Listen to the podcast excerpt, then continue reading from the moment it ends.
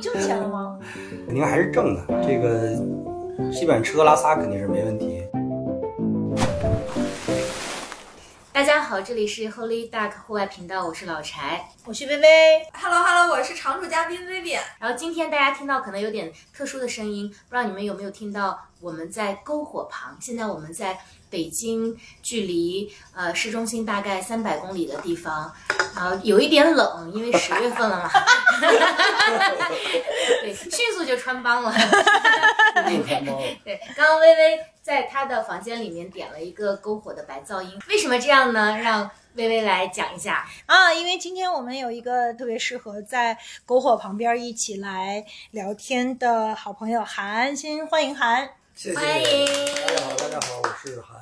嗯，我们其实嗯十一的时候跟韩一起去了锡林郭勒大草原，去骑了野马，呃，不是真的野马，不是真的野马呃对是，呃，去比骑较了野马的，马，对，特别的好玩儿的。啊深秋的草原也特别的美。我是通过 Vivian 认识韩的，然后 Vivian 跟韩去了很多不同的地方，所以我们觉得他是一个特别好玩的人，想介绍给大家。呃，所以要不然先请韩自我介绍一下，因为你有一个很特殊的职业，就是带我们去玩儿。那你是呃，这是一个叫北京牛仔的组织，这个组织是干嘛的？你是干嘛的？先跟大家介绍一下。好嘞，我这个好长时间没在这个楼房里自我介绍了，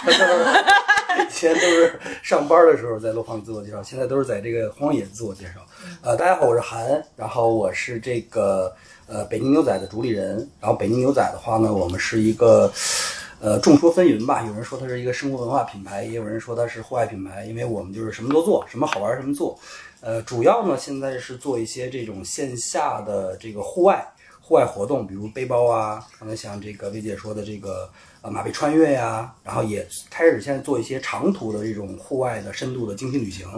这种线下活动。然后有的时候呢，因为我我自己个人，包括身边的朋友都喜欢喝啤酒嘛，也会在这个北京城市里做一些这种 party 啊，然后美食啊、美酒的活动。所以就是北京在这什么好玩儿，然后生活什么美好我们就做什么，大概是这样。在这个程度上，我觉得跟我们的播客有点像，嗯就是把自己生活中好玩的东西分享出来。只不过我们是用播客的形式来分享，而韩是用他的呃北京牛仔这个品牌和带大家一起玩儿。嗯呃，当然你这个就就更直接了。嗯，那你能不能给大家讲一下，就是找你一块玩的主要都是什么样的人啊呢？没问题。现在我们，当然我们我们也没没多大，就是来的可能也也也不去那么大餐饮，但是大部分呢是呃女孩偏多一点，嗯，呃基本上是年龄在二十五到四十岁之间的女性，呃大概占了百分之七十到八十这么一个比例，呃。基本上可能会有一些海外呀、留学经验这样的偏偏多一点儿，然后也都是比较喜欢这种热爱生活、比较喜欢玩儿，平时喜欢一些这样一些小东西啊，这种各式各样的玩儿啊，这些这些用户是我们主要的用户。听起来跟 S O 的听众 呃高度重合，有点不知像道跟 Holy Duck 的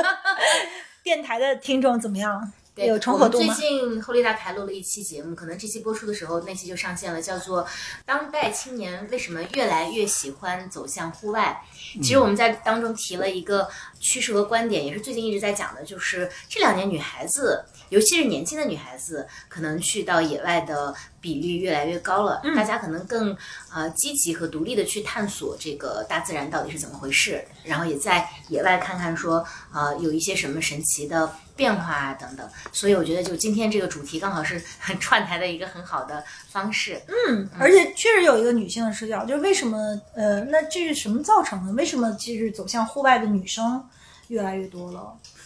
呃，我反正我也是没有什么这种官方的一个依据啊，但是也都是道听途说，听朋友去一些分享。就是我我个人觉得，第一就是周围的女性朋友，就是我身边的朋友啊，就相对男性其实还是比较会玩一些，喜欢去接受一些新鲜的事物。所以这也是为什么，因为因为这个户外也是这两年刚刚开始火起来的嘛，无论是徒步啊、登山呀、攀岩啊各式各样的户外活动，所以相对来说，我周围的一些女性朋友，她们更愿意去探索这个一个新的这种这种方式，然后去挑战自己也好，去尝试也好。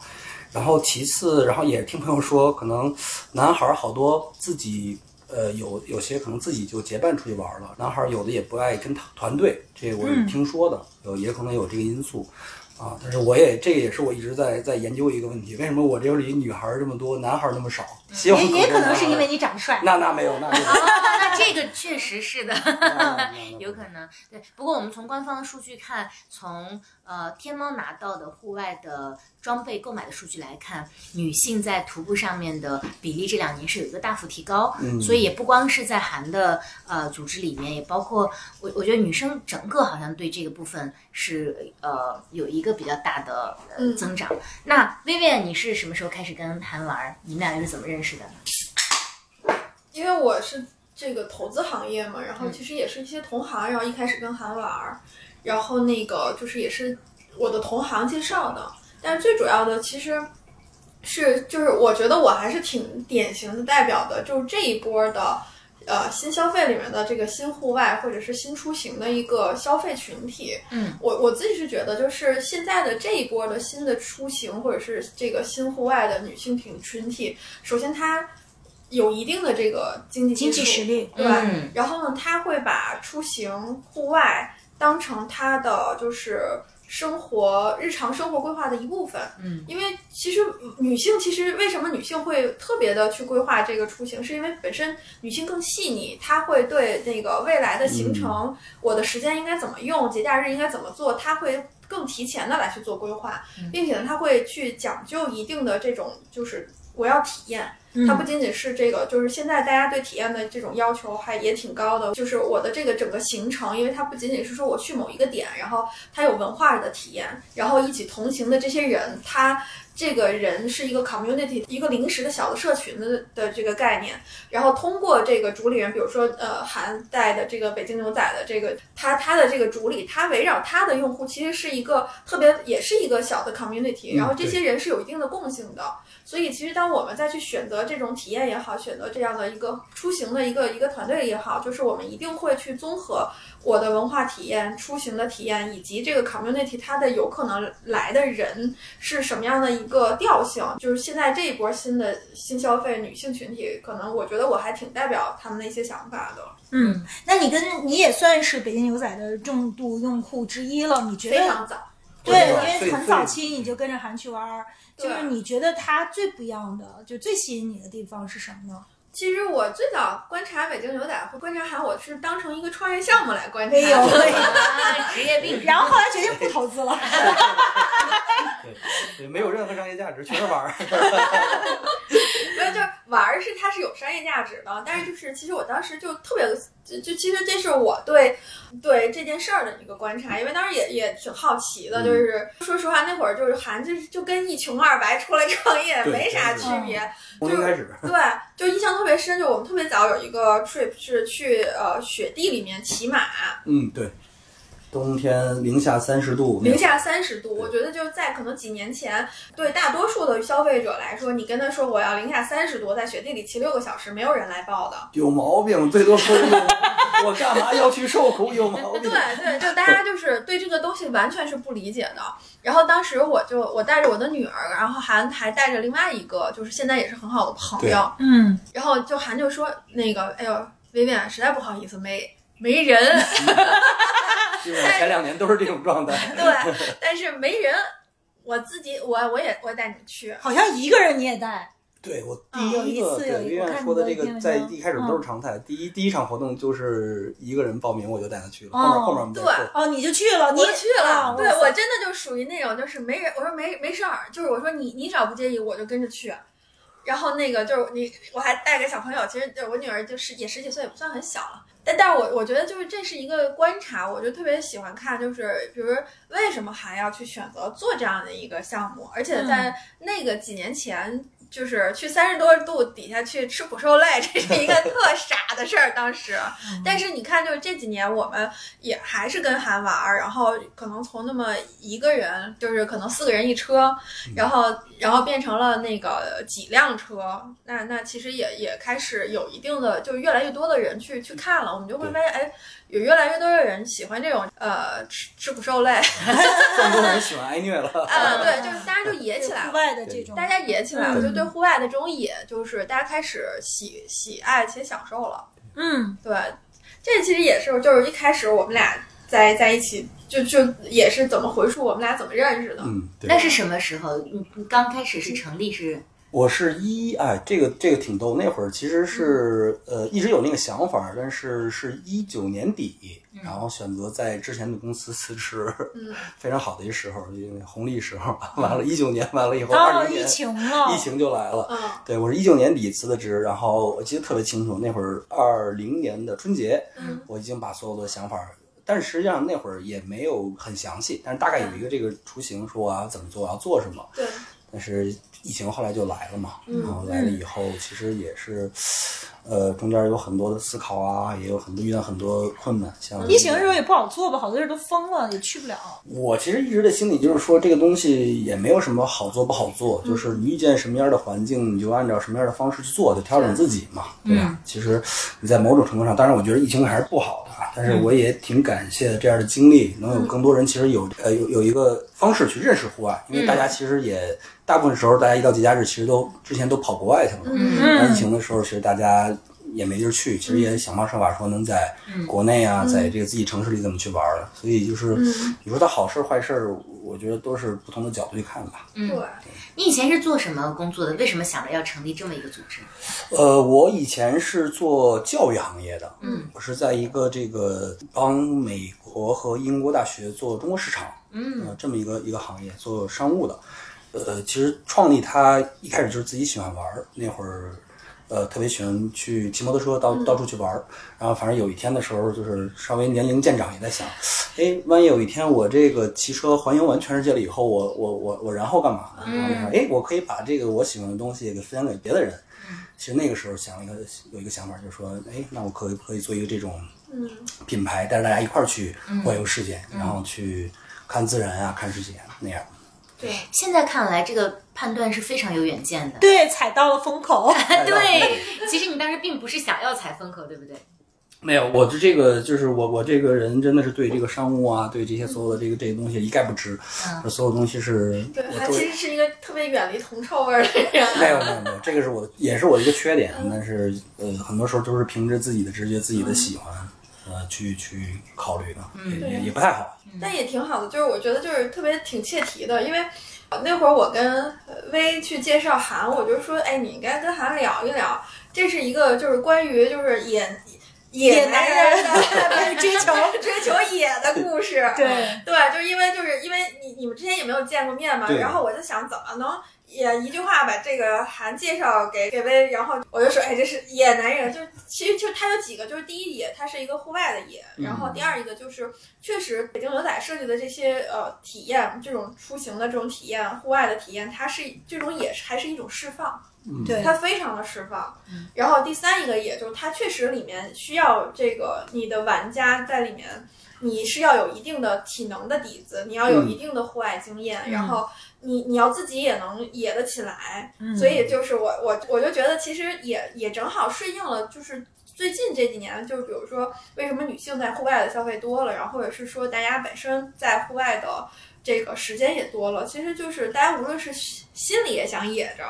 然后就是但我觉得是还是内心渴望去野一把，释放一下。我想起柴之前创立了一个户外品牌叫野玩儿，哦嗯对对对对对对也玩儿，对，嗯你是二零一四年创立的，然后我们一九年就卖给了另外一家公司。啊嗯，但这个名字也正好落在了野上。对我现在有一点后悔，就是当时把这个公司卖掉，因为我觉得那个商标还挺好。哦是，嗯，所以我们讲到这么多，我觉得收音机前的朋友们一定很好奇，那韩的组织里面都会提供什么样的路线？就因为刚刚嗯薇薇说的啊，很野啊，然后嗯薇薇又说我你我是感觉是一种讲究的野，就是虽然很野，但是它每一个细节都做得很好，而嗯且就是其实其实韩虽然看着很野，但他其实是一个很细心的人，对就所有的呃这个路线当中的每一个环节其实都是非常安全，而且非非常周到的，所以对这个你可以给大家也讲讲，除了路线之外，没问题。就是我反正我自己比较骄傲的一些路线，或者说自己呃发的比较多的，慢慢就是疫情也开放了，去的地儿也更多了，是一种我觉着人文结合着户外。就是我不是说纯带大家去一个户外的地方玩完了以后只感受自然，然后就回来了。其实我是希望，我是觉得这个呃。有人情味儿，然后它又是人和自然是不可分家的，对然后又能去看到这个自然的世界里一些很有意思、很很美的风景。嗯，这样的路线是我现在想做的比较多的。打个比方，我们可能比如说，呃，像梅姐，我们刚去完了内蒙，嗯，大家呃可能是说去马背啊、呃它是一个马背骑马，但实际上在这个过程中呢，我们也去了解一些，比如当地蒙古族牧民他们的生活方式，嗯包括一音些乐嗯传统的文化，他们的音乐，我觉得这个东西是呃呃刚才说到，其实大家很多时候是没有机会去看到的，嗯然后呃，他又既又看到了自然，又看到人文，然后我觉着，呃，从这个过程中，然后大家也能有一些自我的感受，然后带回到城市里，这个是我现在做这个产品思路，嗯，可能是比较核心的地方，就是人文加上自然，还有吃的也特好，还有吃的，对，吃就吃的也是这个，我觉得人文的一部分。对对对，美食。那主要会有哪些路线呢？因为我们 Holy Duck 之前发了一些节目之后，总有人来问说，嗯哎，你们有没有那个群啊？有没有路线可以活动带我们去呀？嗯就其实有大量的人之前没有体验过，比如说户外徒步，但他想出去，第一他担心安全，嗯第二他不知道去哪儿。第三，可能装备方面、户外专业知识方面都很欠缺，嗯所以我们看到这个大的潮流来之后，其实很少有像韩这样的专业机构，所以大家现在是两边儿互相找不着的这个状嗯态。所以你讲讲具体路线可能会有哪些？呃，像我们北京周边儿的，就是短一点儿的，大家可能这个比较初级一点儿的，有单天的徒步。打个比方，我们可能去黄草梁，嗯去灵山，这些都是比较知名，大家可能也经常去的。嗯那这个我觉得对于初级户外人士，可能是一个比较好上手的，因为它对于你的时间成本也好，或者说你的的体力成本也好，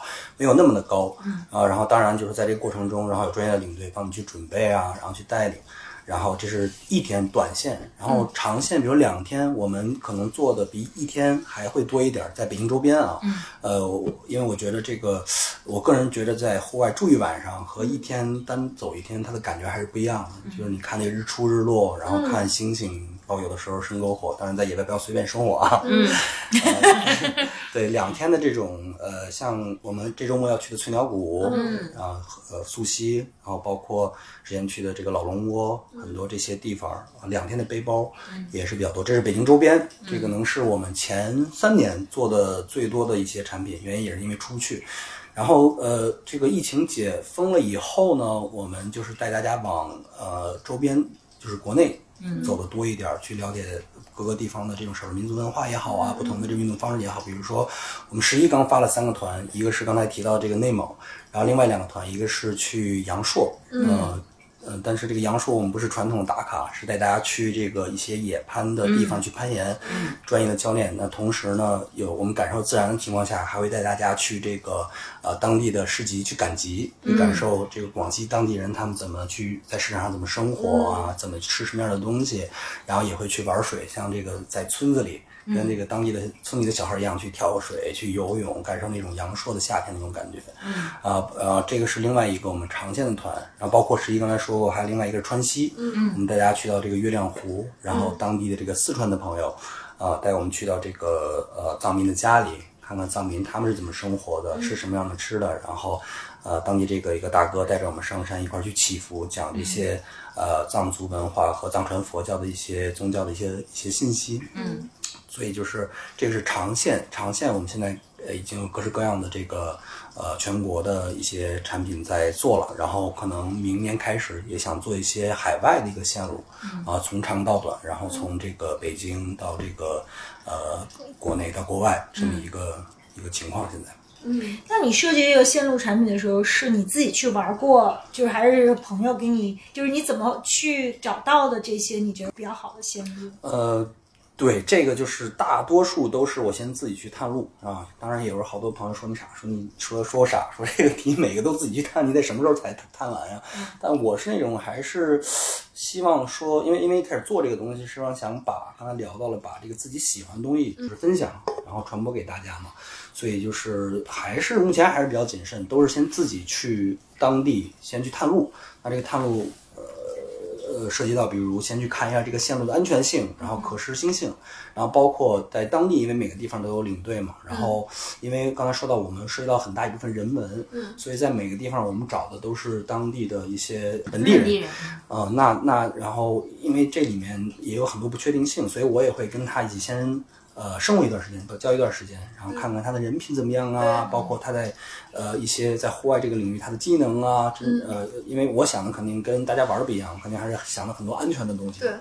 包括他在给大家去展示他自己当地的文化的时候，他是一个什么样的心情？他是商业的心情，还是说他是真的很爱这片土地，然后把这些东西分享给大家？所以大多数时候都是我还自己先去，嗯，去生活一一段段时时间间，对，时间成本确实还是挺高的，说实话。嗯，其实还挺能感受的，就是我们这次去去内蒙，我们不会觉得，就比如说我们其实是呃三匹马就会有一个补给车，三匹马就会有一个补给车，然后那个就是其实补给车它相当于也是一定程度的那个一个小的向导，嗯我们就跟他们去聊天，你会发现就是他们是。就你，你不会觉得就是他会，他是一个向导，然后他会去讲非常多的这些文化的东西，然后也会非常的就是呃 care 我们的感受，而然后就是而且你能感受到他和韩他们和韩就是朋友，就他们就是你你你能够在这种交朋友的过程中去去。去感受很多就是当当地的一些一些一些一些风俗文化，对然后你会对对这个就是你这种情绪会让你对这一次的出行会感觉更好。嗯，我印象最深的两个人，一个是那个就是拿 PVC 管儿啊，做了一个乐器，做一个，布伦拜尔他，对对对，嗯然后就呃给我们。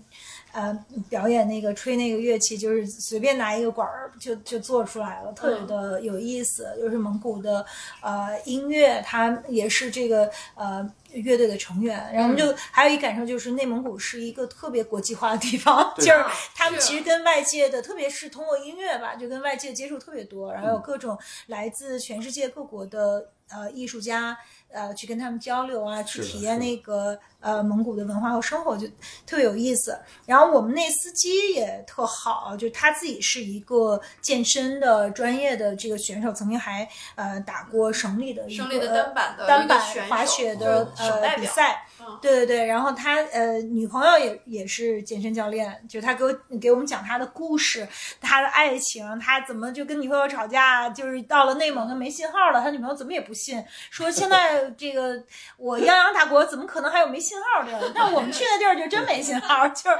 对，都特神。然后他就说什么狂飙车两百迈以上去，呃，跟他回北京跟他女朋友吵架这什么的，就嗯特逗，就是都都特有意思，而且跟对你的这个关系特别的有一种长期的信任的那种默契。对，我觉得他们就是我这帮呃，我就刚才想说朋友，其实就是朋友。这帮朋友他们其实是呃很热爱自己的家乡，很热爱自嗯己的那片土地。然后所以说他在这个过程中，你不会觉得他是在一个只是一个向导，或者说对一个那种感觉，他是所有东西愿意跟你亲情分享。对，然是后的，嗯你包括你刚才说的这一部分，我都不知道，我我跟他都不知道这部分。因为我们在车上不停的在问他，还问他我说你女朋友是健身教练，他打你吗？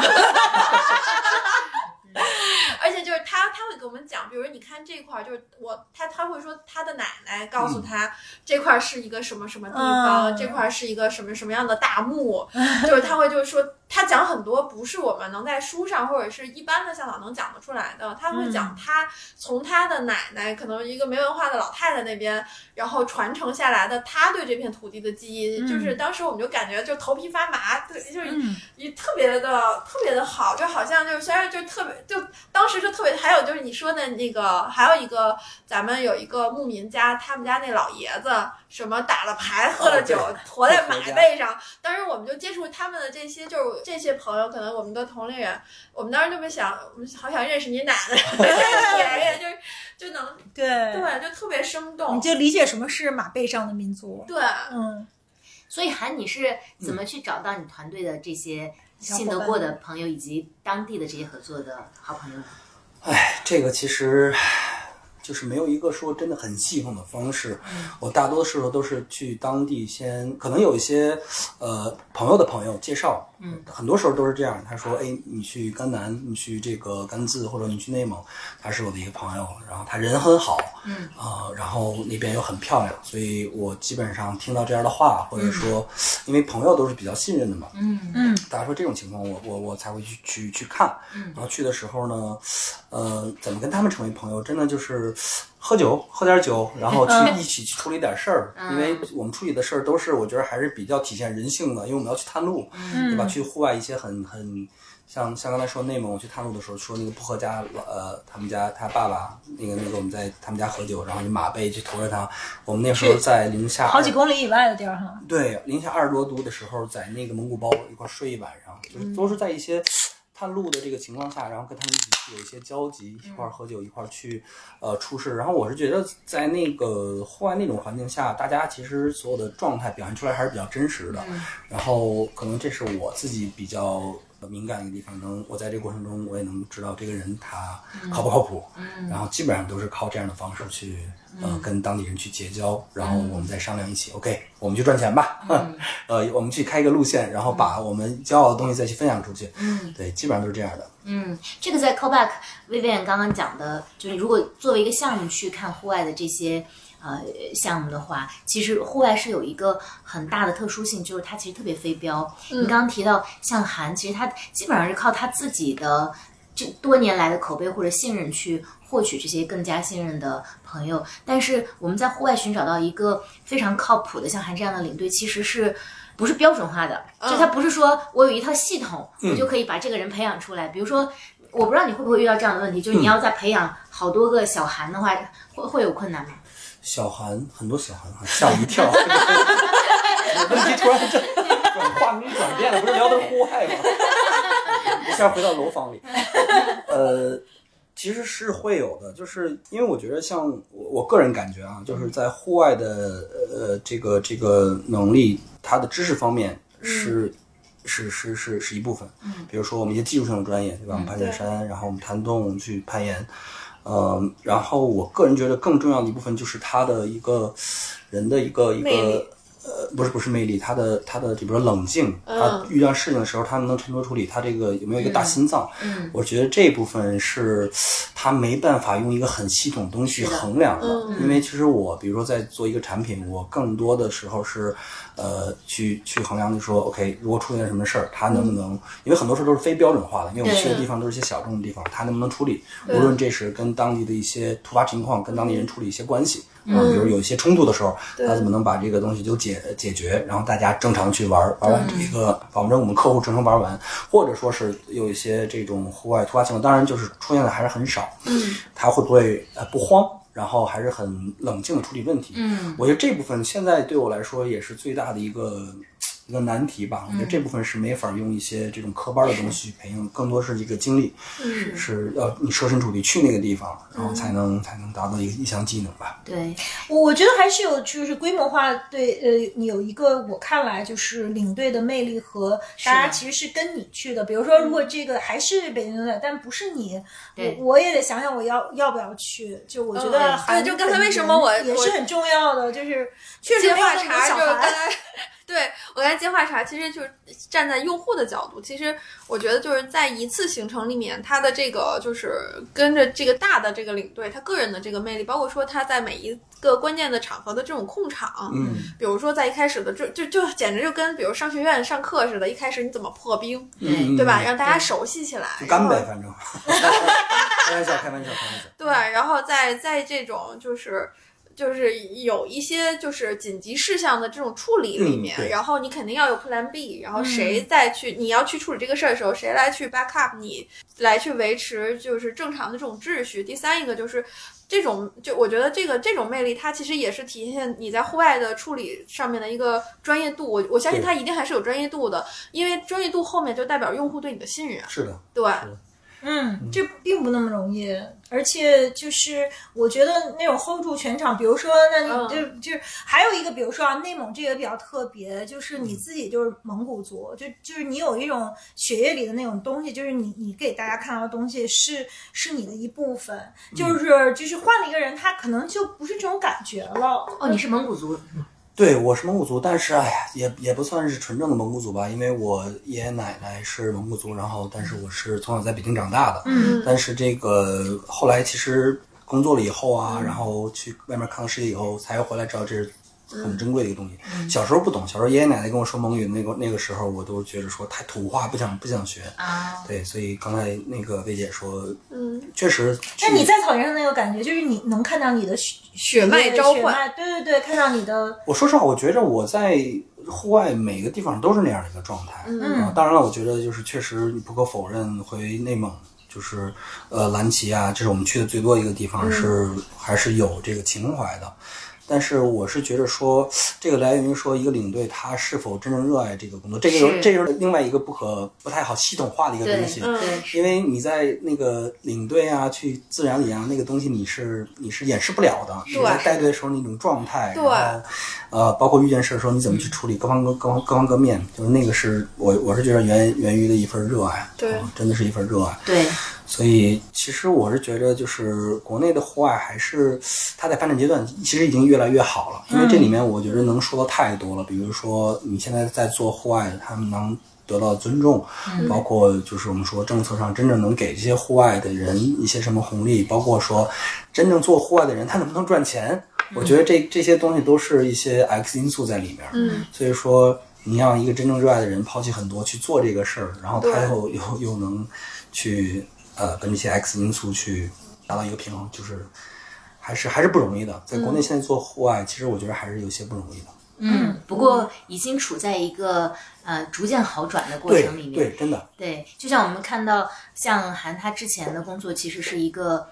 哎，其实我在这里给大家讲一个，呃，我一四年创业的时候，美国有一家媒体叫 Fast Company，我忘了他有没有讲过哦这个故，Fast 事。 Company，嗯对对对对对他就是讲创业者的一个，对对对，他们的特主别好，编有有 follow 我几年，然后去做，他就说，我特别想看一下户外有没有一个比较好的项目能够跑出来。嗯我说为什么？他说他我去看一个行业，如果有 innovation 的潜质，其实无非是三个标准。第一个就是它 market size 够大，而基本上它办到一百亿以上的就算是一个大的市场。对，实际上，中国即便在二零一四年，户外的市场规模大概也也已经在五百亿左右。嗯，那现在是当然要更大很多了。嗯所以这第一个，他说第二个呢 是没有巨头出现，所以说明嗯有办法去系统化或者说是突出重围的这样的一个可能性。嗯啊，第三个呢，他说就是从业者的素素质，嗯，还有待提高。对这就说明人才没有流向这里。所以我们其实这两年看到一个大的趋势是消费者先变了，就是有大量的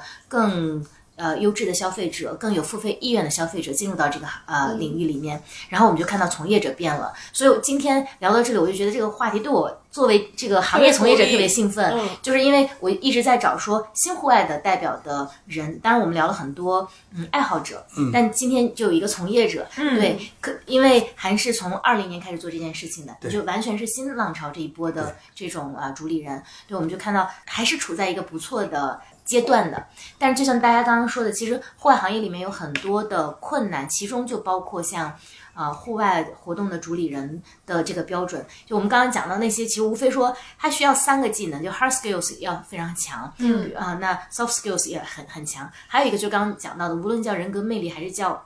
就是跟人出去玩儿和跟人去做一单销售是不一样的，嗯嗯是你需要跟随的这个人，或者说大家互相陪伴的这个人，他是足够好玩，他对于世界是有热爱，他对于你们的目的地是有热爱，是对于跟大家人跟人的相处是有热爱的。我觉得这个东西其实就很难，但是我觉得。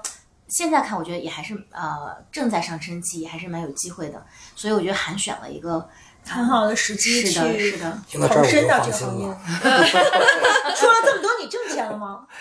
呃，挣挣肯定还是挣的，这个基本上吃喝拉撒肯定是没问题。但是你说，呃，做成成 unicorn 呢？那那你这不合理吧？哎想多主要是全球好像整 个都没户外几行个业独角兽，嗯，没有。如果是一百亿美金之上的 revenue 的话， 嗯没有。嗯，呃当然连呃呃那那那个户外品牌呢？像 Patagonia 什么对，的，那是品牌啊、也没有，但是也没有。嗯，有，我记得是没有。但是如果迪卡侬算的话，迪卡侬有可能是嗯迪卡侬也不算小公司了。对，嗯，如果我觉得要真的是计较这个这个 所谓的嗯嗯能不能变成这个独角兽，可能一开始也不会选择做这行。是的我觉得是的大多是数的时候还是，所以你有清晰的认知，你就压根儿知道它不可能做那么大。对，我嗯就是做好准备了。我觉得这个东西就是，呃，就是我们一直说探险和冒险的区别嘛，嗯就是冒险是你不是在后果的情况下，你没有做好准备的情况下去做这件事，户外也是一样。对，探险是 OK，我做好准备，我也知道，嗯就是说这个东西它有可能是呃，到最后就是一塌糊涂，然后什么也没做成，嗯我我也接受这个这个这个有可能的后果，嗯但是愿意就是说去，你说在户外说很多人去登山，嗯去攀岩，去做任何的事情，他不是也是一样嘛？他、嗯对他他的热爱，然后去可以抵挡说所谓带来这些、嗯呃风险，是但是的他还是做好了充足的准备，嗯我觉得是这样的。嗯，我有一个很具体的问题，现在你的呃用户及潜在用户是如何能够找到你的呢？哦，打一下，我就打电话给我一下助理啊，然 后大家时尚问题没有。他现我们现在基本上是靠这个口碑呃口碑，然后我们运营公众号，一直以来就是运营我们的这个北京牛仔 BJC 的公众号，嗯，呃，然后哎说到这里，可以吐字清晰的告诉一下大家是北京牛仔，然后怎么搜索呢？呃，通过微信端搜索北京牛仔 BJC 的公众号啊，对 BJC 是什么意思？那北京牛呃是仔北京 cowboy 哦嘛， ，cowboy 嗯啊，对，现在感觉有点起小了，应该叫 China Cowboy 或者说是 World Cowboy。对，对，就是我们现在基本上活动是在这个微信公众号，刚才说的北京牛仔 BJC 的这个公众号上发布，然后马上也会，你看，慢慢就是这个小程序的钱凑出来了，然后马上要发布这个北京牛仔 BJC 的微信端的小程序，嗯然后呃，包括我们来过活动的一些朋友都会拉到一个微信群里，嗯现在是有四个呃这个微信群，嗯然后大家在里面可能收到一些，我都不在里头，据说有五百人群能满了好几个了。没那么四个，那我先薇姐，我现在有家，马上就有家，我之所以问这个问题，是因为我我确实在户外从事了太多太多年了。嗯嗯但其实，在户外的第一个阶段，之前反复讲过。其实第一个阶段大概是在两千年之前，可能对只有很少的啊、嗯留学生或者他呃有一些外企工作背景的人带来了户外的这个种子。然后第二个阶段大概是在呃一四一五年之前，就整个这十几年就有什么 North Face 呀、嗯啊、哥伦比亚狼爪始祖鸟进到中国来，然后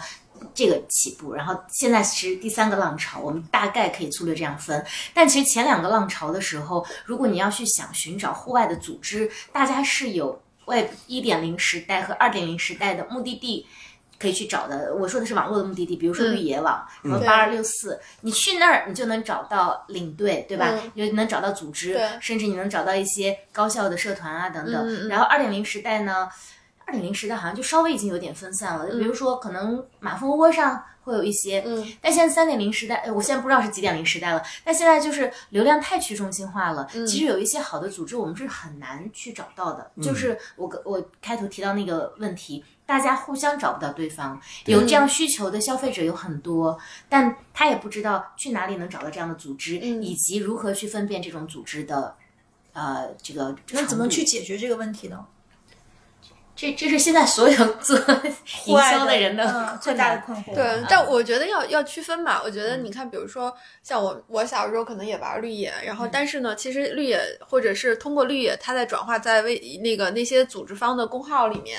我觉得那个它只是它卖的是线路，嗯嗯，客单价也很低，它卖的是线路。然后其实这也无法满足我了，因为我已经成熟了，我成长了，我也有这个付费能力了。嗯我要求的是人群，我需、我需要看谁跟我一起玩儿，就是这人嗯我舒不舒服。嗯，对吧？就是好不好玩嗯儿、所以呢，其实我觉得现在更多的是一些就是 community 的一个运营的一个概念，就是大家可能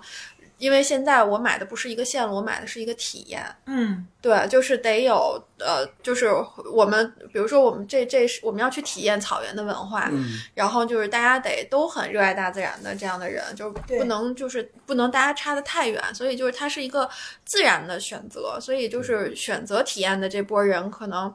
那个反而是这种呃这种就是如体验，我觉得更多是一个人人的一个就是。口耳相传，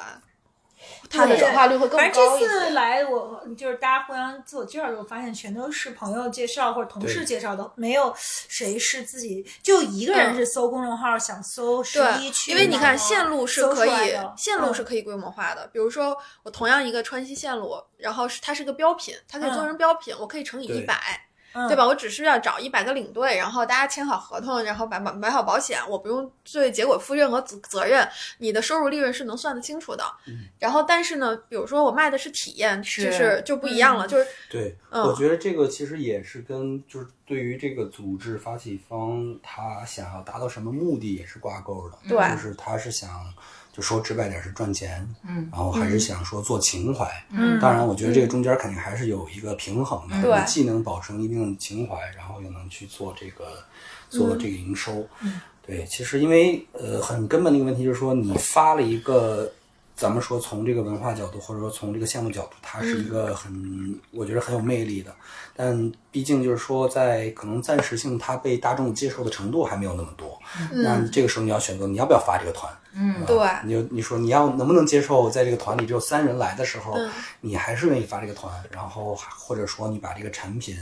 这个稍微削削改一下，把它舒适一点，或者说是能可卖出去的好一点。对，我觉得这个也是一个，其实我一直我现在也没想清楚啊，也一直在思考的一个问题。嗯，但好处是，就从宏观来说，啊就大家都觉得经济下行期，或者说，嗯，不管什么名词吧，就这种期间，可能体验式经济会大放异彩，对啊、然后另外一个体验产品、体验类的产品的复购率大概是实物产品的，啊、粗略说可能是五到十倍，对所以就是复购其实对你来说是很好的，但是它的嗯弊端或者它一个特征就是啊如如何快速的扩大，或者说就我们前面提到的规模化，但我觉得可能也不是你现在嗯想要追求的目标。因为我觉得嗯体验这个事儿它没法规模化，你一旦规模化，体验就会体验感下下降。但是我觉得其实是可以在同同样的这群人里面挖掘涨价它更， 对，可以啊，单价无对，异就是像我。 提高它的这个利润是没有问题的，然后那个只要你有这样用户吗？还还天天有劝你涨价有？对有有，我们不就是？而且就是，其实我们在同样的用户上面有更多的需求。你看，我们骑完马以后，一我们一就想一会儿说我们想买匹马，一会儿我们想买匹羊，对吧？没有渠道。哦，我想就是夸夸骑三天，就是一直不停的骑那种。明年有，明年会有。嗯，对，所以其实就是，它就跟那个，比如说就，就跟我们开零售店，然后要去提升零售店的那个单店评效一样的。其实现在，嗯如果是你是作为体验的话，你不能让它的体验下降，但是它是有购买力和购买欲望的。只是他买的，呃，不仅仅是付费付这一次的体验，他是可能的还想在这这上面有所延伸。比如说，我们这次骑完了以后，我觉得骑马、跑马都不能满足我了，跑了一个头马也不能满人足的我欲了。望是无穷 的。对，我就觉得就是恨不得立刻给我来一个班儿，我把这个骑射有什么证儿，我考一个。恨不得又马考变证成有你框飞起来 有。比赛，我觉得爆。对，这两位女同学真的是有证必 考，有赛必比。某些同学最近要去考白酒证了，啊嗯对， 哦，啊，嗯，品鉴是吗？白酒不知道，反正他你们见发你个见链接，反正是个能考的白酒证儿那。不知道就去考了。哎呦天哪！嗨，嗯我我上过那个老师的课。说过这个女性更更愿意探索未知嘛，相比男性，这都能嗯体对现出来。对对对对对。那、嗯哦，问一个太过于行业的问题，嗯嗯嗯，就比如说在北京和和全国，现在呃，你的同行们都是一个什么样的状态？呃，同行们，其实我去年的时候，就是还是回到那个话题，我可能对商业不是特别敏感，也不是我擅长的。然后这是为什么？就是其实现在我就是做我擅长的事儿。嗯呃，到到到我现在这样这样的状态呢，我就是把我自己能做的发挥发挥好。嗯甚至现在我有一些团队，然后很棒的一些呃队友们，他们可能在涉及到这个这个事儿。其实回到刚才这个话题，就是去年的时候，我经常会看同行他们怎么做，他们怎么做。然后其实我慢慢发现，就是。哎呀，就是我个人会被这个信息所影响，因为嗯我一直在关注同行，嗯然后慢慢慢慢的就是会影响自己去发团的一个这个、嗯一个状态和发团的一些考虑的，可能原本我觉得能发出一个好团，呃，一些衡量的因素可能受到这影响就不乏了。但今年的话，我其实就不看了。但其实去年看的时候，就是不好意思，所答非所问。呃，我觉得还是有很多像我这样的人，就是他们在就是哎，不能说我我我这样的人啊，就是我们很像，他们在坚持自己的这个热爱，然后去发一些很棒的一些很纯粹的一些团，嗯去带大家去自然里也好，嗯纯为了自然或者纯为了一些这个呃文化在做这些人，但是，嗯，像。大多数的这个团吧，我是个人感觉还是比较商务一点儿的这种嗯团，嗯对对，但是嗯是还因为这个你不看了吗？就是你说你原来还挺看同行都在干嘛的，然后现在决定不看了。我是不是我是就是确实会被，即便看到好东西，我就是也会会很影响我，会很影响我。但是我还是去偶尔去看一看嗯啊，但是不会那么呃大规模地去每天都在研究啊，竞队在做什么，竞队在做什么。嗯，就是我现在 更多还是想，就是说把自己擅长的东西、自己相信的东西，把它做好。对，然后我觉得剩下的可能交给实验剧姐姐，包括有一些呃更善于做这些商业观察、一些竞对分析的那、那些我的队友，嗯他们去做这个东西，我现在就基本上我都上了，因为我擅长就是产品，产品本身，对嗯我在研发产品，然后去探、探路，包括可能慢慢慢慢去开发这个产品的团队，嗯这个是我现在 focus 的一个地方。嗯，这个部分的从业者会有一个特别急剧的增长吗？就你看到的，嗯，有，啊我觉得是有的。呃，尤其是疫情这几年，嗯呃，然后大家对于这个说国内就户外啊，嗯户外这个品类的关注，然后包括今年的社交媒体的发达，像小红书嗯对这个信息、呃流动性有很多的人加入进来，然对后同行有很多同行，我觉得还是受这波，嗯我不知道它一是一个红利是一个很好词儿，不是很好嗯词儿，就是然后增长的很快的。嗯，明白。现在客单价跟比如说五年前、十年前比，会有比较好的提升吗？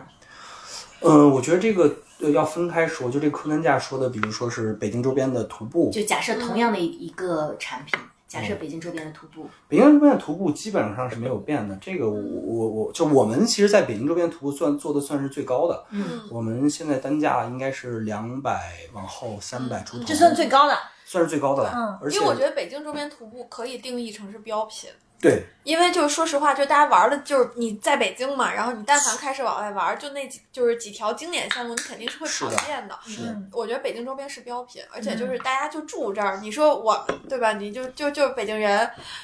那那你说你你自己就是文化之一，你在跟北京郊区体验文化，就是他他他他他的这个就是你体验的还是就是跟你一块玩的人，对对对，啊其实因为因为我们做的高也是因为我们嗯呃团人数比较少，我们基本上就做十五人左右。其对实想打造一种这种大家的一个人舒少的适时候一个对舒适、一个体验、一个互动的这个，对因为我们说人文和自然嘛。但说说实话，我发现慢慢的这个在呃嗯北京短线的时候，它不太好体现出来，因为像嗯薇薇刚才说的，周边就这些地儿，然后大家都嗯去过，然后嗯难度也不高。嗯实际上，大部分人可能他不需要在这个当天的这个这个产品里嗯获得那么多的一些元素，那大家可能就是更愿意以传统的方式花一百多块钱，然后四五十人的这个大团大巴，然后就去了。嗯我觉得这个可能也不是我们现在 focus 的一个地方。嗯对，但是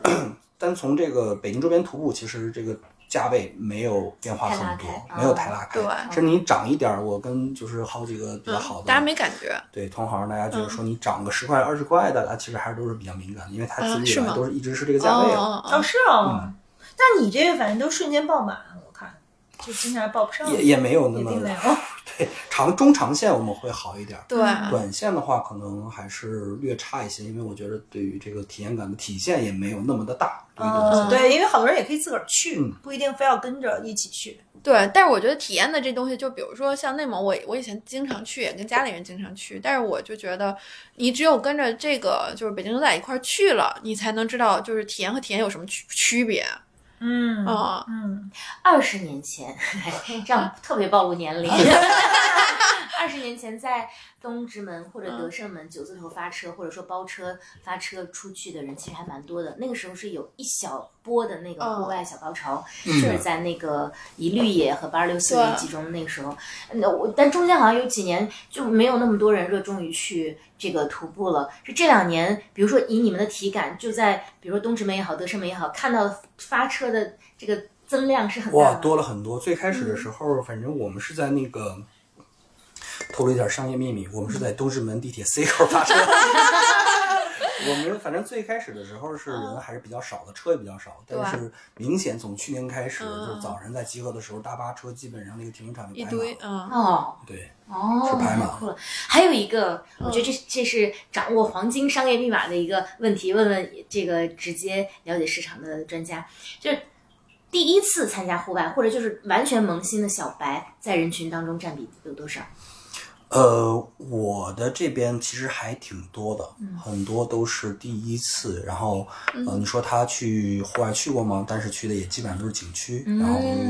对，第一次来所谓的这个没有台阶路啊或景区嗯路线去走，或者说是去背包。像背包，我们的两日背包，呃，来的新人非常的多，非对， 常多，就是大家都是没有在外面真正就是嗯背着自己的装备啊，然后过夜扎营的，对占比还是很大的。我嗯听着热血沸 腾。还有我跟你说，他们还有一个特点就是宠物友好，啊，对宠物的确这也是一个很大对的。我们上一期的播客里面刚好提到这个，嗯，哦对，就是因为刚刚有一个特别微妙的点，当韩说到说，呃，你们的路线其实是已经做到比较高的，就是两三百，然后微特别震惊说，两三百就算高的吗？ 就是你知道这个背后是一个巨大的蓝海市场，因为我觉得中国大量的年轻人，因为年轻人才代表着消费的未来嘛，嗯，他们其实对于户外的接受度是很高的，因为大家对于国际信息的了解也好，或者说生活方式的养成也好，其实是很健康的，嗯，但是就是大家都没体验过，是的，所以这呢个是为什么呢？因为我在想，因为韩也在美国上学，我也在美国上学，就是我觉得对于美国人来说，特别是加州人，这个就是生活的一部分，啊就是自这然个有就在那儿。然后你你每个周末一定会去徒步，然后你有冬天你可以滑雪，然后海边儿你可以去呃冲浪，就是每一个人呃这个车里都有 N 多种设备，你得随时跳上跳下，一会儿去潜水，一会儿去滑雪，一会儿去徒步，好像这个有非常 solid 的经济学嗯的原理在支撑，就是当一个国家的人均 GDP 达到一定程度之后，人们才会去从事这些事情。哦，是嗯哦，所以它是嗯对跟收入有关的。当然，当然，还好我国最近几年刚迈过了那个门槛，嗯所以哦呢，其实是有很大的市场。就是其实对户外的热爱是跟呃，就是户外成为一种生活方式是一种生活好经济基础在经济基础之上的。对，我哦之前在 Holy Duck 有分享过，呃，我们以前每年都有追踪数据，当然这几年我没看啊。全球户外渗透率参与最高的国家，呃你们猜是？呃，你问你们俩哪些北欧国家？No，德国、澳大利亚，德国、德国、新西兰德国，德国、嗯韩国和美国。嗯然后这其中，呃，德国和韩国的排名更前。嗯，嗯，韩韩国是人均那个韩国我完对全，德国 make sense，韩国我完全没有想到。哦嗯我我我今年前半年在 B 站上看了一个视频，特别有趣。嗯嗯，大家可以去搜索，但我忘了，大约是叫说韩国人都是在登山当中，呃，嗯，搞小 三的那个电影，那个电影还给推下去，就汤唯演那个，啊，对哦对对对对对对对你对，看过了吧？他他也是在这样的场景嘛，哦，对，所以就是嗯就攀岩的时候特吓人。嗯韩国我人想出你来杀人还得先攀上那， 就是技术含量有点高。因为对于他们来说，我们很少听说是，他们觉得这就是生活呀，嗯他们不会觉得这件事情怎么样，是哦啊，对它是个运动或者是训所练，以啊、哦，真的吗？这我就是一个习惯，嗯嗯，所以哦韩国的户外参与率非常的高是，反而我们有一个误解，大家觉得哎，日本的户外产品如此哦的发达，不是，户外日本也参与率比较高，但它比韩国低，日本人是喜欢装备， 哦，装备党，啊，对，所以就是对，我觉得接下来对我刚听着心潮澎湃，是因日为本也没大山大水，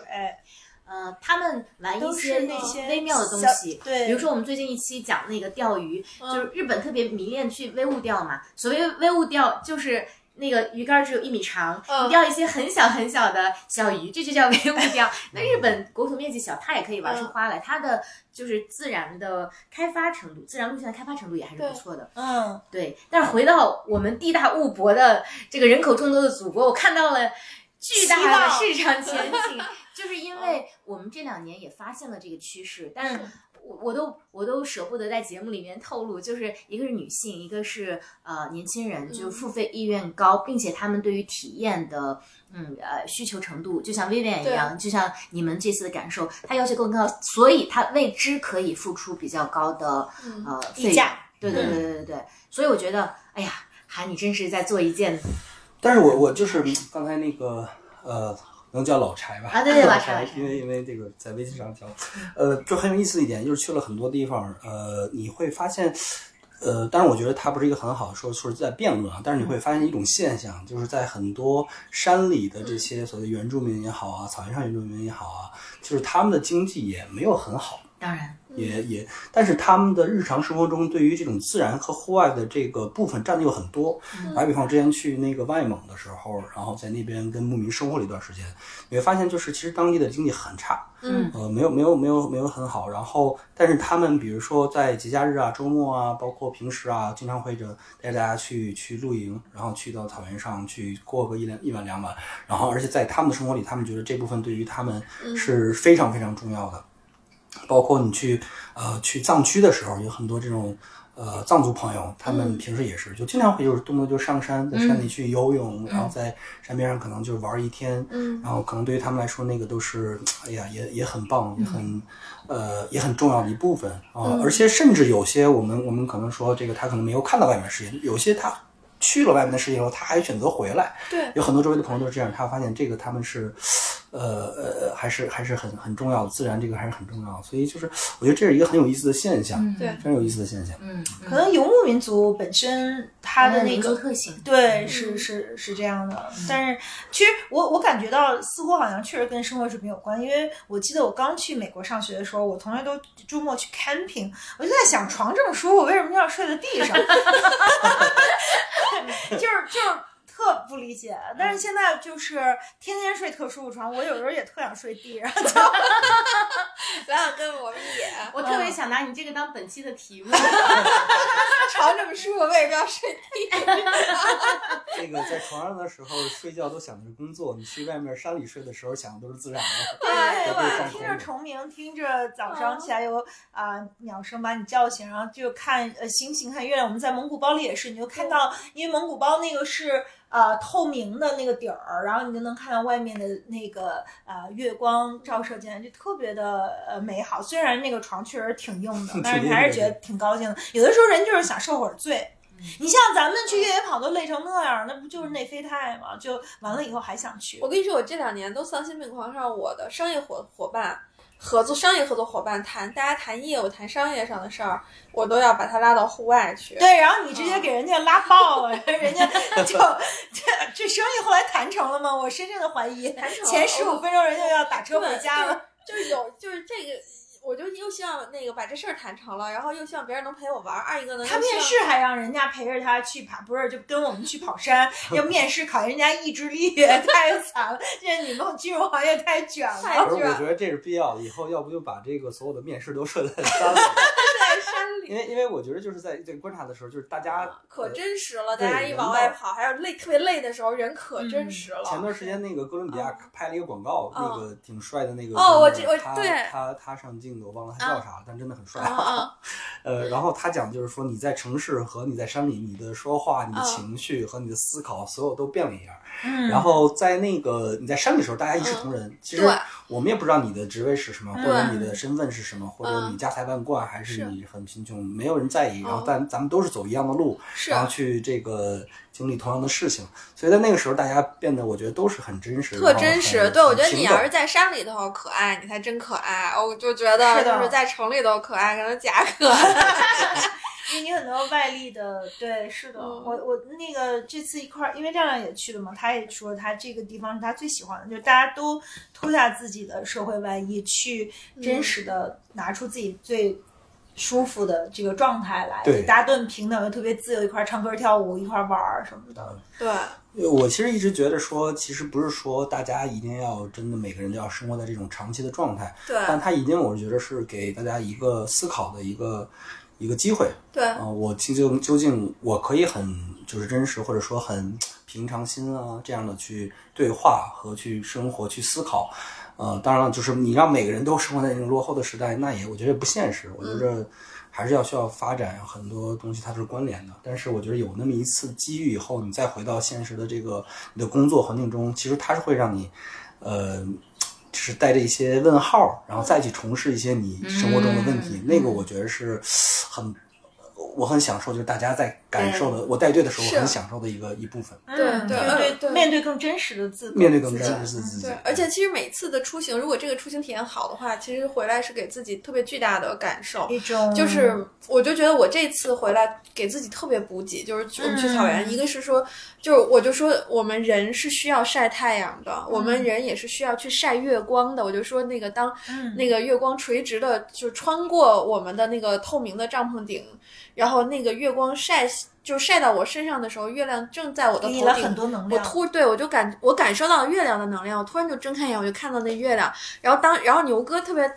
我们早上吃早点吃大包的时候，牛哥说：“你看我照拍张照片，月亮穿过那个大帐篷。”我说：“那会儿我也醒了，我也被照醒了。我们对看到是同一颗的月亮，你就跟你月觉光得宝盒一样对被打就是开你了，会觉得它是一种特别自然的 connection、嗯然后你你和月亮，然后月亮和牛哥，然后我和 牛哥对就啊对对 对你们到底干了些什么？有点乱，有点乱，就有就点还擦了。对，然后还有一个就是就是，其实我觉得前几个月人是有点儿皮的，因为嗯我觉得今年。我今年的，就是我觉得就是在我们这个行业，大家上半年是非常非常努力的，努力且没有结果。然后那个就是，其实我我是出去玩之前就是心态是有点皮的，但是我觉得我在马背上，我我的马一路 我绝的尘马，对我的马滋养了我，我的我的马是，呃，一个就是其实体型非常矮小，是里面就很小型的一个体型，但是那个马只要旁边有另外就是我从来没有打过一鞭子，也从来没有轻轻的踢过它的肚子，但是它旁边只要有第二匹马跟它平行的跑。他要跑到前会面，对，或者是后面的人喊了一，就是喊了一声架，它一定要跑到前面 去。 他真的是你的知己，对，我觉得那个马简直就跟我通我这次领队的时候说这句话：“Vivian 回来，Vivian 回 来。对，但是我就觉得，哎呀，就是就是这这，这我回来，我就是我我这两天还特别，我有一个那个就是有个电影儿也是讲美国也讲一个赛马的，然后也是讲的一个一个赛马，就是很弱小的赛马，它的一个成长史以及它那个马的选手，回头我可以找那个电影名字叫什么，我告诉你们。其实我就觉得就是。这这匹小马还当时真的是激励了我，我最近干劲儿十足的。嗯嗯你不是说那个有时间来录我们播客，因为不是那么忙 吗？对，就就是就是，但其是不实一样哈、嗯回来那种那种感觉就不一样你。不一样，嗯因为就是说实话，比如说你在工作场景上，我我们在职场上，我是去激励所有人的，嗯我是告诉所有人那个给别人打鸡血那种。嗯对打鸡血、撸起袖子加油干，对吧？但是那、那那那个谁来，就是我就我没有想到，就是一匹马，它的那种冲劲儿给你打了给鸡了我血一个打了一个鸡血，嗯，所以大自然真的很神奇。是对，的充满是了的力量，特别充满神能量奇尤其像韩说的，你要去那儿过一夜，感受又完全不一样是嗯啊。对然后你跟一个团队出去一趟，对，回来真的都不一样。嗯 对，而且根本不洗澡，” 根本不信。特真实。我就不爱洗头，你试试我上班不洗头。啊，这样你回来以后，你回家进家洗的那个第一个澡，吃的那个第一个现代的饭，嗯现代的 饭，那个才啊你感觉哇，原来是我生活中有那么多珍贵的东西，我应该珍惜。 是的，是的，是的，是的。对，哦我就觉得真的是特别非常有意思，就是跟朋友们一块玩儿，或者是说不认识的朋友，又又经过特别好的一个这样的一个体验，变成朋友。嗯所以我觉得你做的这个事情很适合你，就它其实嗯是商业，但它也没有那么商业。我觉得这个产品有点像有一定的魔法在里面，嗯就是你其实会改变一些人的状态啊。我们上一期录的是说。嗯，就是为什么年轻人那么喜欢去户外嘛？嗯因为现在也有很多人的精神状态呃会比较低落，或者嗯甚至会出现一些问题。嗯但其实，在治愈大家的很多良方里面，就是小红书上的有一句嗯热词叫做“你一定要去没有屋顶的地方”嘛。嗯对，还是去户外看一看。比如说像薇薇安说的，跟一个有灵性的马，就是万物有灵且美嘛，你去真的跟它接触，可能得到的滋养是真的不一样的。对，是的，嗯，其实我们这期节目在策划之初根本不是这个走向。薇给我们的一个题目，因为我也以前没有见过韩，它叫《野男人的爱情故事》。对哎我我就是说，怎么半天还没聊上八卦啊呢？老所以聊户我外行业，对对对，所以那爱情故事是怎么回事呢？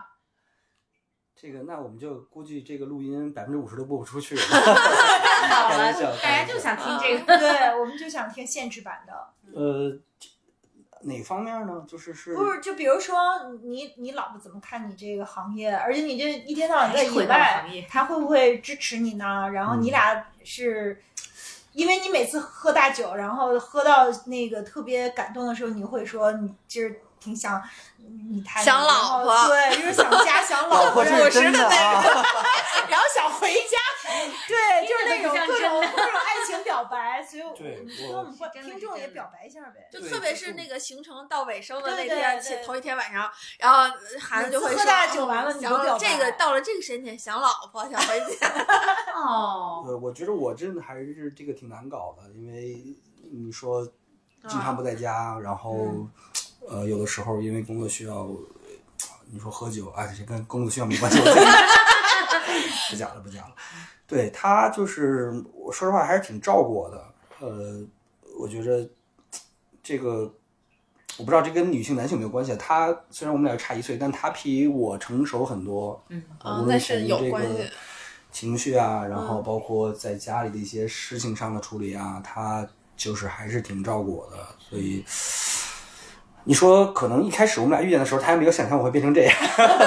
那会儿你还上班呢是吧？对我们两个，他每次都说说我刚好的时候，看我那会儿还穿西服领带，光鲜亮丽，然后感觉像个都市丽人。现在就不洗头。对但没想到那个时候，其实在心中已经 早已萌生了种子。嗯对，哎他但但我们俩刚好的时候，因为我是在之前那个行业嘛，但是他知道我经常呃喜欢去旅行，然后其实这个一直以来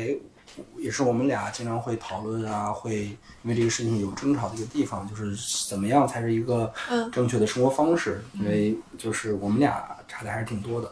但我觉得后来其实还是。唉就是往一句话概括，就是相互包容吧。两个人相互包包包容，互相的呃生活方式也好，或者说理想也好，呃，因为我一直觉得说这个，至少至少从我自己个人经历啊，我觉得没有说真正所谓的天生一对儿，嗯，呃，我觉得都是需要去经营，需要去两个人去互相学习，一块儿了解。当然，我觉得我我老婆肯定在这里面学习的 和和那个要要要去体会的比我要多很多。 哎呀，哎呀自己你当俩时怎么也不认客识？气。呃，我俩就是之前在青岛那会儿是一个之前的行业转转，很很巧，一个展会上，然后他他当时就在这个行业待了半年的时间，因为他的就是我岳父，呃，那个那个那个关系，他在这个里面待了六个月，然后他当时正好去这个青岛出差，我们俩就在那块儿，然后当时有我有一个姐姐，也是我我我就是我的。呃，同事嘛，他就说啊，他很好，他很好，一直介绍。然后我就特别不喜欢那种就是硬介绍，你就是我哦也不知道不自然说什么。然后我当时特逗，他就把那个我当时骑美骑车然后环游的一些视频，他说你快看，拿到他的面前说你看这个视频他多帅。 但是我在那儿也尴尬，他在那儿也尴 尬，两个人就是说尬。 你能想想这个场面吗？就是一个视频放在那块儿，然后放的是我骑摩托车，然后我就坐在旁边，我俩也没有对话，他坐在那块儿，然后他更尴尬，他他可能受不了那个尴尬，他就说我先走了，因为我 但但他当时确实有飞机，呃，有飞机要赶回北京嘛。嗯，然后后来那个我那个姐姐人特别好，但是确实感谢我，就是她叫雷拉姐，她存和我们俩这段姻缘。然后我去追她，雷拉姐说：“你快去快去，给她拿一下箱子。她”她那个女孩。然后我当时我记着，我就跟她，然后下到那个酒店楼梯，因为她从二层下去嘛，然后她拿一个大箱子，我当时犹豫了好多次，我说我拿不拿呀？我来回往返走，往返走，往返走。哎呀，算了，不拿了。我说多尴尬，我凭什么给人拿箱子？ 就没拿。这内心戏太动人了，只是结局居然是没拿 呀。没拿，没拿，没拿，我就觉得人家人家是跟我也八竿子打不着一个关系，我要跟人拿箱子，感觉就是特奇怪，感觉猥琐男一样。啊我感觉对，然后后来就就没拿，但是呃还是在一个微信群里，然后还是对他有好感，然后就开始给他呃发微信，然后我们俩就约出来一块儿吃饭，就就就好上了。我我反正我也挺直接的，我是我是比较直的人，我就直接跟他说，我说我想追你，然后那个行不行？然后当时当时他就回了一句话，他说那你试试吧。 啊，好酷啊！嗯对，就是后来就慢慢慢慢混在了一起，花了多久就成功了？花了也没多久吧，也没试多久嘛。嗯到底多久？有一个月，一个两个月差不多，嗯两个月嗯差不多。 所以我觉得女孩子说出你试试吧的时候，基本就是嗯基本就有戏了。对对，要不然肯定就是滚开。对，对，因为我也不太喜欢那种磨磨唧唧的，我要跟你说这个俩人聊半天啊，然后聊的有的没的。那你多久结婚呢？你俩我俩三年结的婚，哦，在一起三年，对今嗯年七年，七年刚过哇刚过完七年，七年了对。嗯，认识七年，反正呃好在一起七年，天哪，七年还能在你出差的时候说我好想我老婆，哎呀嗯，这真的很不浪容表漫。白，我以为你俩才刚好半年一年这样，那个娃都有了，哦，没有那真的没有娃没，有啊没有啊，俩娃是狗。狗对哦，老说娃，其实说的是他们家牛仔。是狗，哎是两只，他家有两哦只啊，狗，所以狗叫牛仔。嗯。啊，北京牛仔指的是 它是吉祥物是吗？ 也也没有，就是后有这个品牌以后，然后我们呃、啊养了那只狗，然后就给哦它取名叫牛仔。啊啊对 OK 我老婆是那种跟我完全不太一样的，就嗯是她喜欢的东西啊，呃，就她她很洁癖。其实我们俩真的出去旅游的时候啊，她不会就是去山里，她她但是她曾经为我试过很多次，那后来就是到我们比较成熟的阶段，其实也没必要那么让 对方受罪，然后去哦，其实你俩并不一块儿也玩儿，就是他喜欢那种干净的玩儿，然后其实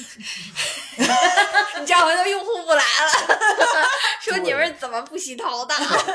我俩是那样，就是我就是说，我们俩还是我觉着会经营这个婚姻也好，爱情也好，呃，比如说我们会，比如说每年有一些时候，他陪着我去这些比较野的地方，然后呢，很多时候我会跟他一起去一些他比较喜欢，因为他很喜欢去，呃，比如日本去那边去逛一逛啊，吃些东西，我也跟他去。然后在折中，我们再找一个又有山又有水，然后又有一些这种美食，然后住的比较舒适的地方，我们一起一起去。就是我们会在呃每个阶段会制定一些这种目标，嗯，听起来你也为他做了很多的呃妥协，就是他就玩的跟他玩儿就会比较走舒服的路线。我觉得这是相互的。我个人个人感觉这个东西永远是相互。如果它是一边偏的情况下呢，它这个还是会有问题的。嗯对，在某种程度上，一定是你你去不能说是牺牲吧，我觉得就是包容一些。嗯，同时在另外一个方面，他做的比较好，他包容你，嗯然后我觉得这样才是比较一个稳定的一个状态。然后我俩其实生活也是比较独立的。嗯，但是在这之前你，你肯定也谈了各种不同的恋爱，就是你你怎么知道这人就适合在一起生活？什么时候就碰到这个人，你觉得他才适合在一起生活？嗯，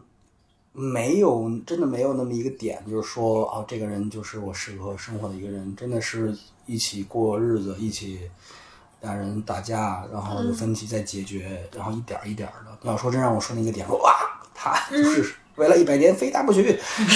没有，真的没有过，真的，我们俩一开始吵架也是呃老吵。因为刚才说那些什么去哪儿旅游啊，然后平时的生活方式啊，喊你是九零后吗？我是九零年的，啊、长得着急一点儿。我我我是想知道，就现在户外出行品牌的这些主理人们大概都是什么年纪的人？纪嗯，其实九零后的有不少，有很多的一些，我觉得也比较有意思、比较有想法的人在做一些新的这种户外出行的方式。嗯，呃，像我知道，比如有一些以艺术方式出行，嗯，带大家去山里画画，然后去还有一些做这种冥想啊，呃，也有。然后，嗯，反正我因为我看的可能确实没有那么多，然后基本上都是八零后、九零后，嗯这部分人多一点儿。嗯嗯，嗯，有趣哇！今天真的是一个我没有想到，但我觉得我特别喜欢这期的内容。你们俩主要聊这个浪漫的部分，啊我一直在琢磨我的行业的部分。啊，浪漫的我我都没想到要聊浪漫的部分，那必须得聊八卦吧，要不然可以的就啊，对我喜欢聊这个。哎，但是我我跟你说，我就我就觉得我老去野着玩儿，我现在就是对选别说选择配偶啊，就是我选择就是我的玩伴，我现在都有极高的要求。第一，你得有体能；二，一个就是你得玩热爱爱自然玩我这种就是能爱玩一的块儿一块儿能玩到一起。啊对，啊就首先就把那些就特别呃，对，就是现在就是玩儿玩儿这种干净的特奢的，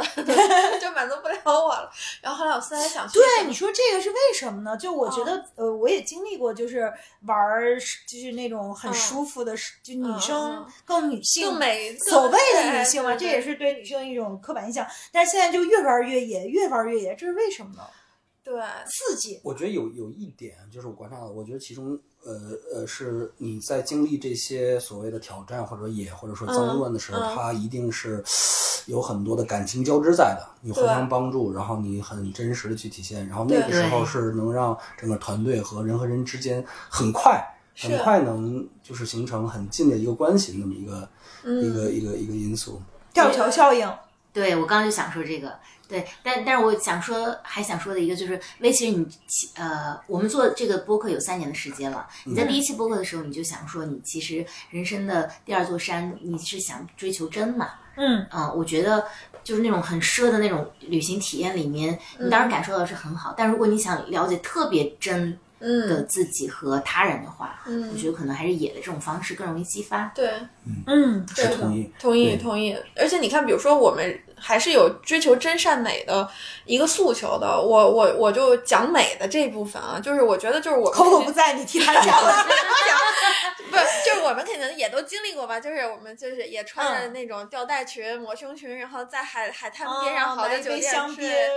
在对游。泳池边，我我觉得我现在审美都变了，我就觉得就从一天不洗头变成三天不洗头，然后可以三天不洗澡， 然后蓬头垢面脏脏的，反正也不洗脸，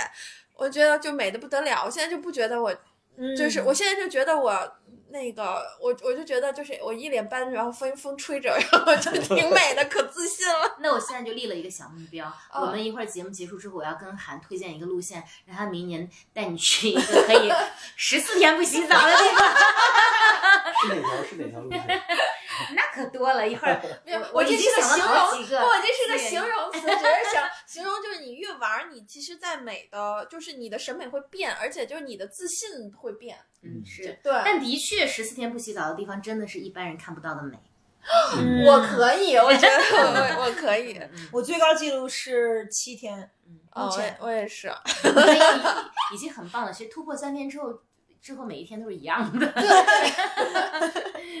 对。啊嗯，所以反正我我就觉得那个，我我现在其实真的我就觉得，比如说但我现在嗯忍受不了那种了，哪种就是嗯，明明就是有大海，然后你要在大海的游泳池边儿那个弄一香槟，还穿嗯一裙子在那儿说点有的没的那种，那种也很好啦。听众朋友们，我们并 没有无意攻击其他一种旅行方式，是须知参差多态。我只说我自哎己是幸，福就的是我曾经觉得那个特别来劲，现在我觉得就是你不之前还这个包飞机去什么黑山共和国 呀？哎呀，哎对，哎呀，你看你现在都已经不哎然后止于嗯谈到这个不行，不能谈，觉得好丢脸。 啊嗯，但是我觉得现在就就感觉其实挺好的，就是像比如说我跟薇，我们俩就玩搭子，嗯，我们俩就是聊天儿，就是我们俩就是聊，我觉得就是可能比伴侣还亲亲密。我我们就是呃嗯，就是天天玩儿，天天一块儿。但你那个不觉得聊天儿其实最终嗯，虽然我们有的时候觉得就是在这个社交的需求当中，有这个人是不是能有用，这也挺重要的。嗯可是其实最终跟你最紧密的人就是能一起玩的人，嗯是是就是只是就是咱门槛有点儿高，就跟咱需能要出去有玩点儿体 力。对，得体力好， 又能喝酒，能不其实睡房地觉。产并没有那么容易找，其实不是像我们想那样，好像我觉得能一块干事儿的人和一起玩的人来讲，能够真正常年在一起玩的人更难找。嗯，对，所以其实回过头来说，像韩这个职业的要求其实是非常非常高的，他是等于想要接住你们所有人的这个需求对。嗯对对，嗯，是的，而且我发现就是韩虽然看着就是一个呃大老爷们儿，可是你是很细心的，嗯就是你其实对每一个人的。感受，比如说谁要是不舒服啊，或者有什么事儿啊，特别是你嗯对于、呃，就是这种呃旅行要需要非常安全的这种嗯还是很安全缜的密，非常对很多很多追求，就是还是很你这细心是怎么回事儿啊就？它是一个那种，就是像一个开关一样，就是一到呃带团啊，然后进到自然，我就那个开关就打开了，嗯然后就变成那种很细啊，无微不至，呃，也不能说无微不至，还就还什么挺都无微不至就的，什么都想着那种对那种状态。其实生活上平时我是那种很大大咧咧、大条的。你在家也这样吗？大特家细也这样，心。哦对，所以其实说的都是我亲人，这个这个其实挺挺挺惭愧的，因为呃，就是你因为那个照顾别人都用在工作上了。对，因为人的能量，我觉得它有限的。对，嗯我去带队的时候，如果我都已经是那种状态，我不可能回来以后，呃，还是那种百分之百充沛啊，嗯然后那种那种状态。所以，呃，我我是觉得有一个开关的，就一到上班的时候，我都是那种，呃、哦想的很细的状态。对，你觉得这是性格的天性，还是说你职业当中养成的？嗯，我觉得都有，我觉得都会有。就是我本身可能是一个比较外向，喜欢交朋友，然后很在意其他人的一些感感受受的一个情况，然后再加上户外本身它需要一些比较敏感，对于安全呀、对于大家状态啊，且叠在一起，然后可能就形成了。嗯，我觉得我觉得你还是，而且你跟什么人都能聊的还，就是你至少可以让大家感觉很舒服，你好像跟不同的人都可以对我其实相处的很好。我没有说很刻意说一定要说跟这个人啊怎么样让他高兴、嗯或怎么着，我就是很真的很喜欢交朋友。小时候看那个金庸嘛，最崇拜的那个、呃里面那个小说人物就是令狐冲，嗯他就是喝遍天下酒，然后无论你是邪教正教，只嗯要你是我觉得一个好人，我都可以跟你作为朋友。嗯然后其实。很多时候我觉得我就是那样，我觉得你在整体的价值观上没问题，然后也嗯能跟我喝得了酒，然后也能跟我共事，然后一起有说有笑、谈天说地，我就会把你当成一个朋友。嗯嗯嗯，难得，我第一次遇到跟我一样在金庸的角色里面最喜欢令狐冲 的，你也是吗？ 因为喜欢他很小众，但我觉得我可能是因为嗯我我接收到第一部 影视作品是那个吕颂贤演的那一版那个我我接触的也是嗯那啊，种是，所以就觉得演的太好了，然后我就超喜欢令狐冲。嗯哦哎呦，我都没看过。虽然它比较复杂吧，嗯嗯，他哪里复杂？他的他的遭遇很复杂呀， 遇到一那样的师傅，然后爱情又是那个样子的，就他他的人生里面好像看起来没有没有完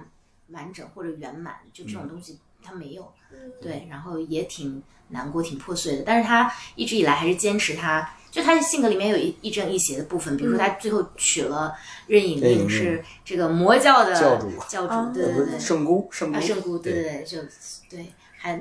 蛮有趣的，嗯嗯，真好。我又想把话题拉回行业来，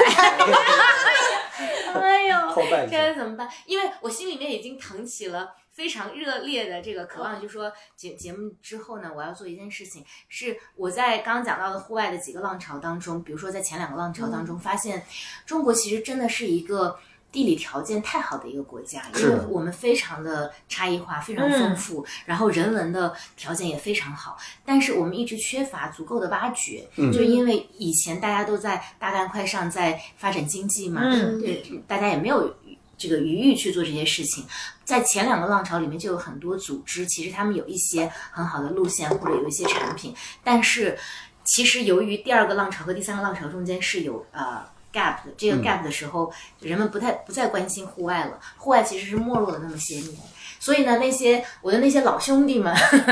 他们其实真的是怀抱着热爱去开发了很多的路线，嗯包括比如说我有一个朋友，我们在有一期节目里面也提到，在格尔木，但他其实当时蒙古人迁徙的时候留在格尔木的一支非常传统的蒙古族的后裔，就在那个地方，然后他就守卫着。就是作为格尔木是很少的一支，但是血统非常纯正的蒙古族人在那里守卫，然后包括他开，就是他开发的那些路线，盐湖啊等等，央视还专门为他拍过一部纪录呃一一集纪录片叫。叫什么我忘了，马背上的什么？但总之就是像这样的人，他其实很热爱自己的家乡，有很好的路线，非常想让大家去了解他的家乡。对，然后也包括我跟你们提到的，就是比如说西藏登山学校的这现在的主理人，就是我桑珠大哥，他也在开发了那么好的这个雪山的攀登的嗯资源，但是由于他们缺乏去真正 reach 到新的户外这些人群的机会，对就类似这样的人特别特别多，所以我我我我就特别期待说，接下来呃把这些资源都对接给韩，然后因为我觉得你有这样的能力，然后你可以让更多的人去接触到这些遗珠，嗯，太好了。不能叫遗珠吧， 因为他们也没有那么惨，但是就我觉得他们值得被更多的人看到。嗯，真好，我也许都你们可以期合待作我跟 Vivian 可以都先去探探探路的时候，我们可以跟着玩儿。对，哎，我们俩这次就回来就还说呢，说还说，哎，为啥谈下次谈探路的时候我们就跟着去一下？对，我觉得老柴说的特别好。其实，呃，我这几年发现，因为之前的所有的这个呃，所有的看的地方都是在海外，就是说大家去外面去看一看，才能就是丰富自己的阅历。实际上，我这两年发现，就是中国自己国家内的好的地方、好的文化太多了，五十六个民族，各个民族的生活方式、他们的文化，他们能给你带来回来的一些思考，都是特别有魅力的。然后我觉着。呃，反正我这两年其实花了很大的时间在探索国内，我觉得根本就时间不够用，对对根探本索有不完嗯根本有探探探探索不完，所以也是呼吁大家吧，其实也去看一看我们呃国内的大好河山，嗯有特别多的宝藏在那儿，还值得被挖掘。包括刚才老柴说的，有很多当地的人，他们去想要去分享当地的这些线路也好，或对者说他的家乡，他的这个大好河山也好，嗯对，就是很还是很期待的，未来一两年这样的。是那最后我们呼吁一下，就是我我还是特别支持更多的人走到户外，因为我觉得户外给大家好像没有带来任何负面的东西，全都是正面。而好多人其实现在被困住了。就是无论是说在具体的事情上被困住，还是在精神状态上被困住，也有一些人可能想要去发展更加看更更好的世界嘛。我觉得其实更好的世界一直在那里，就是要走出去。如果大家担心说自己没有足够的经验，也不知道去哪里的话，欢迎微信打开去搜索“北京牛仔 BJC”。 BJC 对，嗯，嗯而且我我我谢谢老柴，我再我再补充一句，其实呃，我觉着在呃，不是说大多数啊，有的时候他会也有一定的鄙视链，嗯呃，可能就是说你登雪山才是更高级的，或者说你爬了更长的路线，或者登了更高才是更高级的。那今天我我我我登了多远才值得骄傲？我个人认为，其实呃，户外它的本身是自然，就是只要你到了一个能感受自然那么一个很棒的一个地方，其实它就是户外。它不是说你一定到了非要登顶。当然，我觉得有热爱雪山的人也很棒，他人真的热爱雪山，他去追逐那个登登顶的一个过程，挑战自己也很棒。但是呃，就是很多新手不要就是说你踏出到可能即便是北京周边。然后或者你是家乡身边的这些户外，你会觉得说啊，我的难度不高，我的不叫户外。嗯我觉得只要是它是自然，它就是户外。这个我觉得大家要大胆去走出去看一看，去感受的。我不希望就是说，个人不希望这种鄙视链，然后从一个难度的、呃嗯角度去衡量说什么是户外，什么不是户外。嗯嗯，其实我们从呃研究的角度看这个行业，就 consumer insight 其实发生很大的变化，嗯这是我们比较欣喜的。就新一代年轻人，其实就是谁谁屌谁呀、就我就觉得玩的开心，我自己就就很好，嗯我觉得这个也很好，就是这个时代，我觉得正在。大幅度的、急速的在向一个更好的方向在发展，对，有户外的明天对我就是觉得去户外就是让我们离真实和自由更是近。对，好，那我那们今天就到这里吧太，开心了，很高兴认识韩，谢谢大家谢谢谢谢大家，谢谢韩，嗯晚安。拜拜，拜拜。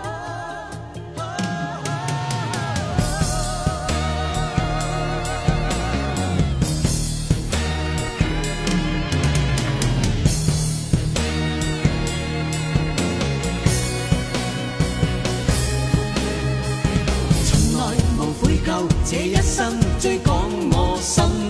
里美梦。長期如戰鬥，總不捨，總不棄，不管總撲空。即使風雨撲得洶湧，儘管天意任意作弄，一生只管追蹤，心內有夢。